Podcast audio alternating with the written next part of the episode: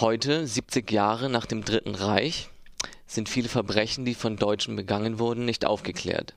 Das gilt besonders für die Gräueltaten, die während der deutschen Besatzungsherrschaft in Osteuropa verübt worden sind.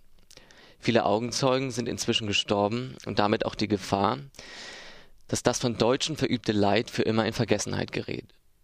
Umso wichtiger ist es, dass, dass es Historiker gibt, die unermüdlich für Aufklärung sorgen. Karl-Heinz Roth ist so jemand. Der bekannte Historiker und Sozialforscher hat sich in den letzten zwölf Jahren gemeinsam mit dem Slawisten Jan-Peter Abraham einem Thema gewidmet, das lange Zeit im Dunkeln lag. Die Ausbeutung von Zwangsarbeitern auf der Insel, Halbinsel Krim durch den Tabakkonzern Remsmar. Am Samstag stellte Karl-Heinz Roth seine Forschungsergebnisse auf dem Greta-Gelände in Freiburg vor. Florian von Radio Dreieckland war vor Ort. Die Kenntnis der Vergangenheit ist unverzichtbar für die Analyse der Gegenwart. Das ist das Motto von Karl-Heinz Roth und seiner Stiftung für Sozialgeschichte.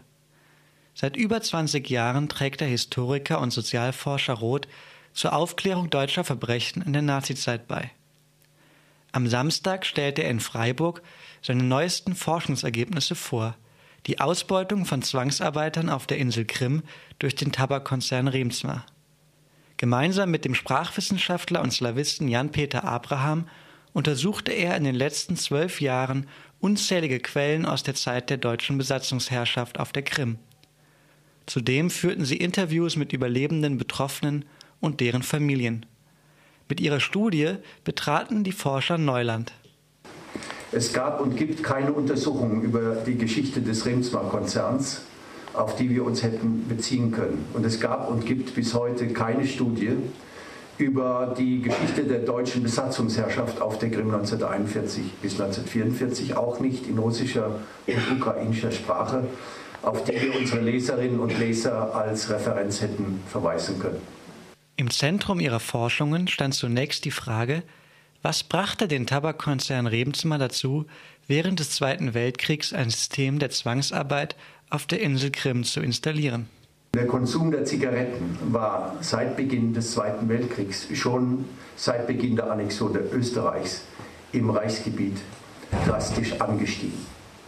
Im Gegensatz dazu gingen seit Kriegsbeginn die Importe zurück. Und zwar die Importe von Orient-Tabaken, einer speziellen Tabaksorte, die vor allem in Südosteuropa angebaut wurde und äh, äh, auf deren Basis äh, die Zigarettenproduktion organisierte. Es musste also Ersatz geschaffen werden, wenn nicht ein radikales und äh, restriktives Rationierungssystem eingeführt werden sollte. Und das sollte unter allen Umständen vermieden werden, denn die Droge der Superlative galt wegen ihrer Bedeutung für die Aufrechterhaltung der Truppenmoral und der Leidensbereitschaft der Zivilbevölkerung als kriegswichtig. In dieser Situation boten die Eroberungen deutscher Wehrmachtstruppen in der Sowjetunion für die Firma Remsmar eine ideale Gelegenheit, das Problem des geringen Tabakangebots zu lösen. Mit Unterstützung deutscher Behörden und dem Wirtschaftsflügel der NSDAP etablierte der Konzern ein System der Zwangsarbeit auf der Insel Krim.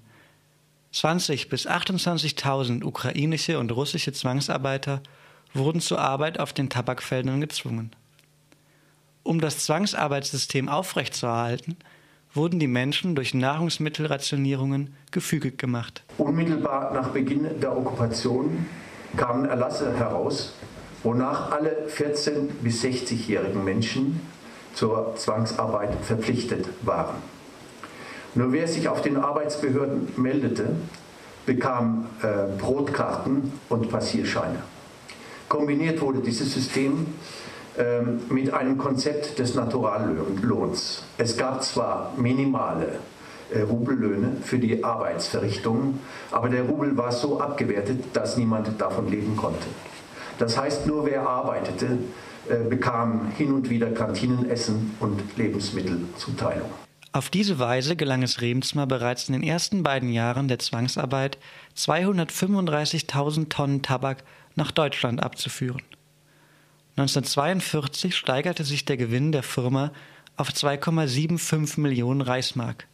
Diese hohe Profitabilität rührte daher, dass über die Hälfte der Tabakernten zu Beginn und am Ende äh, der Okkupationsjahre gratis erbeutet, also konfisziert wurden und für den, die übrigen Teile nur minimale Beträge ausgezahlt wurden.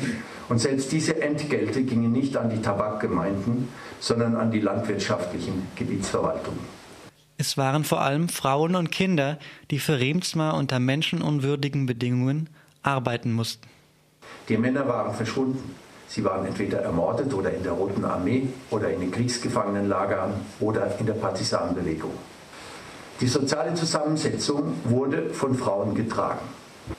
Um die Frauen herum gruppierten sich äh, Kinderarbeit und die Arbeit von Heranwachsenden. Kinder ab dem sechsten Lebensjahr wurden zur Arbeit äh, im Tabak gezwungen. Die Heranwachsenden wurden sehr oft äh, zwischen dem 16. und 18. Lebensjahr dann äh, eingefangen und nach einiger Zeit äh, ihrer Tätigkeit im Tabak äh, zur Zwangsarbeit ins Reich deportiert. Zusätzlich gab es einige Alte und Invalide. Viele der überlebenden Zwangsarbeiter sind bis heute traumatisiert. Häufig leben sie und ihre Familien auf der Krim in großer Armut. Hier stellt sich die Frage, wie reagierte die Remsmar-Familie auf die Forschungsergebnisse der beiden Historiker? Es ist so gewesen, dass der Haupterbe, also Jan Philipp Remsmar, ungefähr ein, anderthalb Jahre nach dem Beginn unseres Projekts von diesem Projekt erfuhr und äh, dazu überging, äh, sich darüber genauer zu informieren, ohne mit uns direkt Kontakt aufzunehmen. Er engagierte einen Historiker, äh, den er dann um 2000, 2001 damit beauftragte, die Zwangsarbeit im, im Remsmar-Konzern zu untersuchen.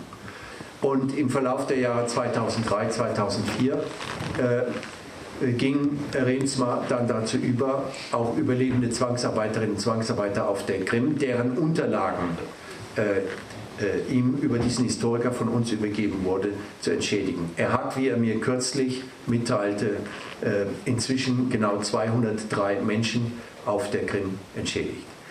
Diese Entschädigung betrug 3000 Euro pro Person. Wenn man berücksichtigt, dass die Remsmar-Familie über ein geschätztes Vermögen von 1,26 Milliarden Euro verfügt, ein überschaubarer Betrag. Karl-Heinz Roth ist es deshalb ein Anliegen zu betonen, dass seine Forschung nicht nur geschichtswissenschaftliche Interessen verfolgt. Wir sind der Meinung, dass alle Menschen, die von den Deutschen ausgebeutet worden sind äh, während der NS-Diktatur und während des Zweiten Weltkriegs, als Zwangsarbeiter ausgebeutet wurden, ähm, eine Entschädigungsinitiative äh, benötigen, die mehr enthält als nur eine materielle Entschädigung.